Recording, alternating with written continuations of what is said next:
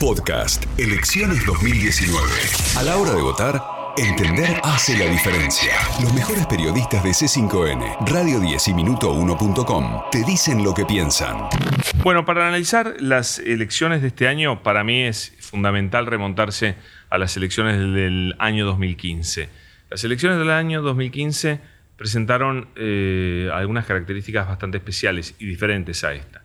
En primer lugar, eran 12 años de un proceso kirchnerista que había tenido un gran desgaste, que había tenido muchísimo protagonismo, que había tenido también la, bueno, este, el reconocimiento de la gente por haber salido de, una crisis tremenda que fue la del año 2001.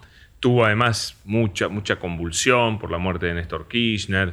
Bueno, un montón de cosas, por, porque también eh, fue un gobierno que no le encontró la vuelta a la economía, llegó a la elección del año 2015 con mucho desgaste, con problemas económicos.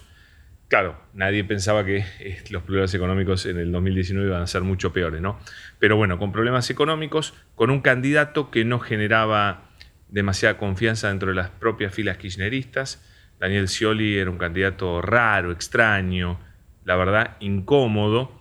También llegaba a estas elecciones con un peronismo dividido, con Sergio Massa con una muy buena performance, con muy buena cantidad de votos, con lo cual la verdad que llegaba complicado. Eh, además, un, partido fundamental lo jugó eh, la demonización que desde que comienza la pelea entre Clarín y el kirchnerismo a partir de la, la pelea con el campo del kirchnerismo, donde Clarín se alinea con el campo y eso genera un rechazo muy grande del kirchnerismo, se produce el quiebre entre Clarín y el kirchnerismo, que habían sido socios, se habían llevado muy bien, había gozado de mucha protección por parte del, multimedios, y entonces a partir de ahí comienza una campaña sistemática de demonización del kirchnerismo, donde se remarcaban todos los hechos que podían parecer de corrupción, se demonizaban personajes, bueno, se atacó durísimamente como nunca creo yo, se atacó a un gobierno. El grupo Clarín atacó ferozmente, detrás iba eh, muchas veces la nación, casi siempre seguía atrás la nación, creando una conciencia de que era un gobierno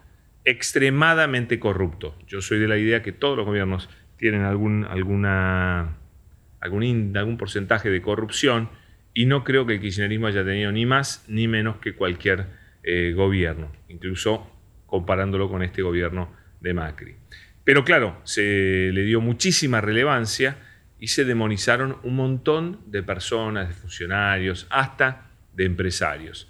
Todo eso contribuyó mucho a, decir que, bueno, que Macri venía por la República, que Macri venía a limpiar la Argentina por la honestidad, por la institucionalidad, qué sé yo. Bueno, todas cosas que evidentemente eran mentiras, más allá de algunas en concreto, algunas fake news muy importantes, como el asesinato, que, nunca fue un asesinato de Nisman, cómo eso colaboró, ¿no es cierto? También, creo yo, hubo intereses geopolíticos en desalojarla desalojar al kirchnerismo de parte de la derecha norteamericana, de la derecha israelí, etcétera, etcétera. Bueno, así llegó el kirchnerismo eh, a la elección de 2015 y la perdió. A esta elección se llega de una manera completamente diferente. Creo que va a pasar a la historia del gobierno de Macri por ser el gobierno que más rápidamente defraudó a todos, a todos. Creo que todos los que creyeron en Macri se, sienten hoy defraudados.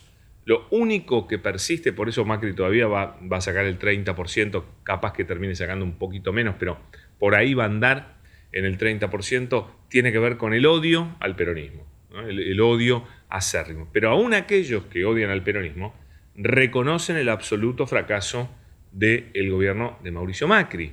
Mauricio Macri empeoró todos los indicadores económicos habidos y por haber, eh, defraudó a los sectores financieros, defraudó a los sectores económicos, defraudó a los sectores industriales, defraudó a todos, ni hablar de, la clase media, ni hablar de los más pobres. Bueno, el fracaso de Mauricio Macri, eh, digo, va a pasar a la historia por ser quien más rápidamente defraudó, cometiendo todo tipo de errores, por supuesto tampoco este, cumplió con ser un gobierno honesto, no fue un gobierno honesto, se hicieron miles de negocios, eh, hubo muchísima corrupción, gobernó Macri para 15 empresarios, para 15 empresarios, que, bueno, seguramente este, ya iremos sabiendo quiénes son, de hecho yo ya lo sé, creo que lo sabe mucha gente, eh, él gobernó para ese pequeñísimo grupo de aliados suyos, despreció a todo el resto del mundo, cometió enorme cantidad de errores, este, fue entornado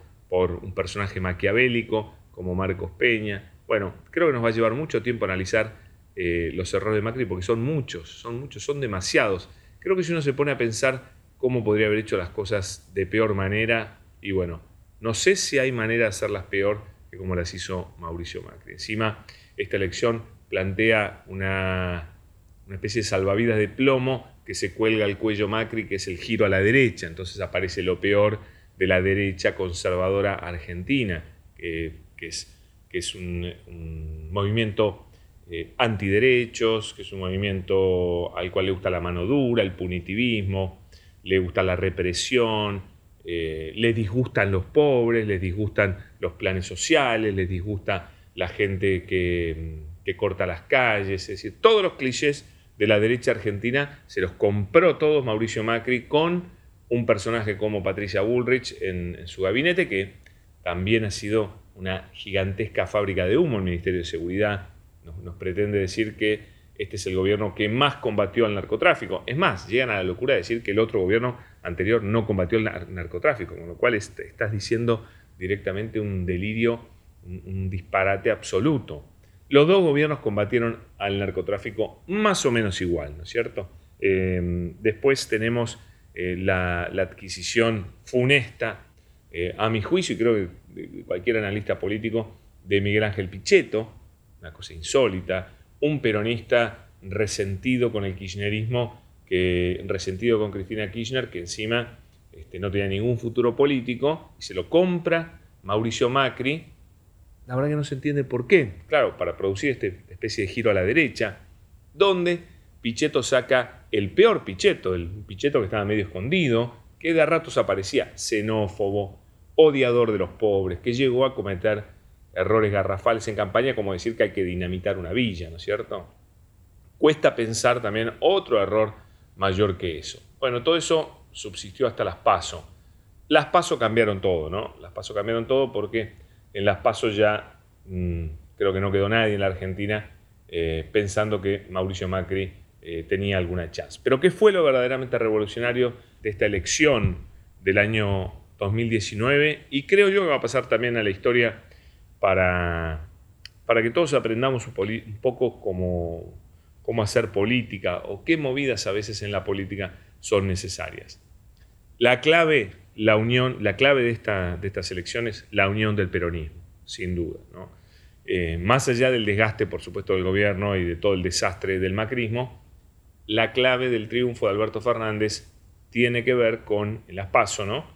y creo yo el triunfo en las generales, tiene que ver con la unión del peronismo que se produce eh, por una decisión, creo, estratégica eh, y de alta política y también de, mucho renunciamiento personal que hizo Cristina Kirchner el día que tomó la decisión de correrse de la, de la candidatura y ponerlo a Alberto Fernández como su candidato a presidente e ir ella como vicepresidente, porque también hubiese sido muy diferente la historia si ella se corría totalmente.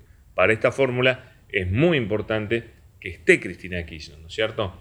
Eh, y entonces puso a Alberto Fernández eh, un gran tejedor político, un gran eh, operador político, pero operador en el buen sentido, un, negociador, un hombre que habla con todos, no solo con el peronismo, que habla con cualquiera, que se asesora con todos, que tiene relación directa con los periodistas, tiene relación directa con todos los sectores del peronismo, que es verdad que se peleó muy fuertemente con Cristina, se dijeron cosas terribles, pero que los dos se perdonaron, los dos volvieron, los dos reconocieron sus errores, me parece que es un perfil de, político neto, muy despreciado ese perfil de político, muy despreciado los políticos en general, eh, desde el año 2001 en adelante, eh, y sobre todo con el gobierno de Macri, donde se privilegió a los CEOs, a los empresarios y demás, juzgándolos a ellos como mucho mejor preparados para conducir el país que los políticos. Otro grave error eh, y otra gran enseñanza que nos deja el gobierno de Mauricio Macri. Los empresarios no pueden manejar un país porque no saben, porque no saben, porque no entienden, porque no tienen empatía, porque no tienen conocimientos, porque no saben lo que es realmente representar a nadie, porque no saben hacer política. Bueno, Alberto Fernández es todo lo contrario a un CEO, ¿no es cierto? Es un político de raza, 100%, con ganas de hacer un buen gobierno.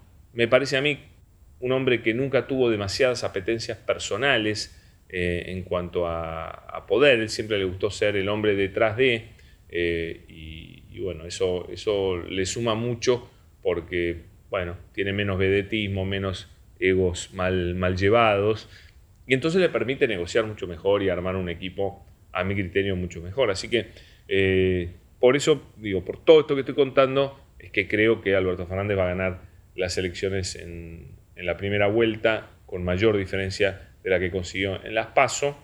Va a haber una transición compleja y va a haber un inicio de gobierno también muy, muy complejo, porque el país que deja Macri es, eh, es, un país devastado, digamos, un país destruido, un país deprimido, un país este, con pobreza, con hambre, con, destrucción de empleo, con destrucción de, de negocios, de fábricas, bueno, con varias bombas activadas. Creo que sin duda yo llamaría esto como los cuatro años perdidos de la República Argentina del gobierno de Macri, por eso este, es inevitable y es lógico y, capaz que ayude a, que el país cambie, eh, que vuelva el peronismo al poder unido eh, y bueno, nada, todos haremos fuerza como, como, como, debemos los argentinos en unirnos y en tratar de llevar adelante el país a partir del 10 de diciembre, que vienen vientos nuevos y esperanzas nuevas también.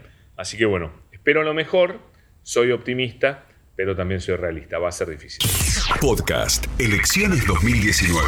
A la hora de votar, entender hace la diferencia. Los mejores periodistas de C5N, Radio 10 y Minuto1.com te dicen lo que piensan.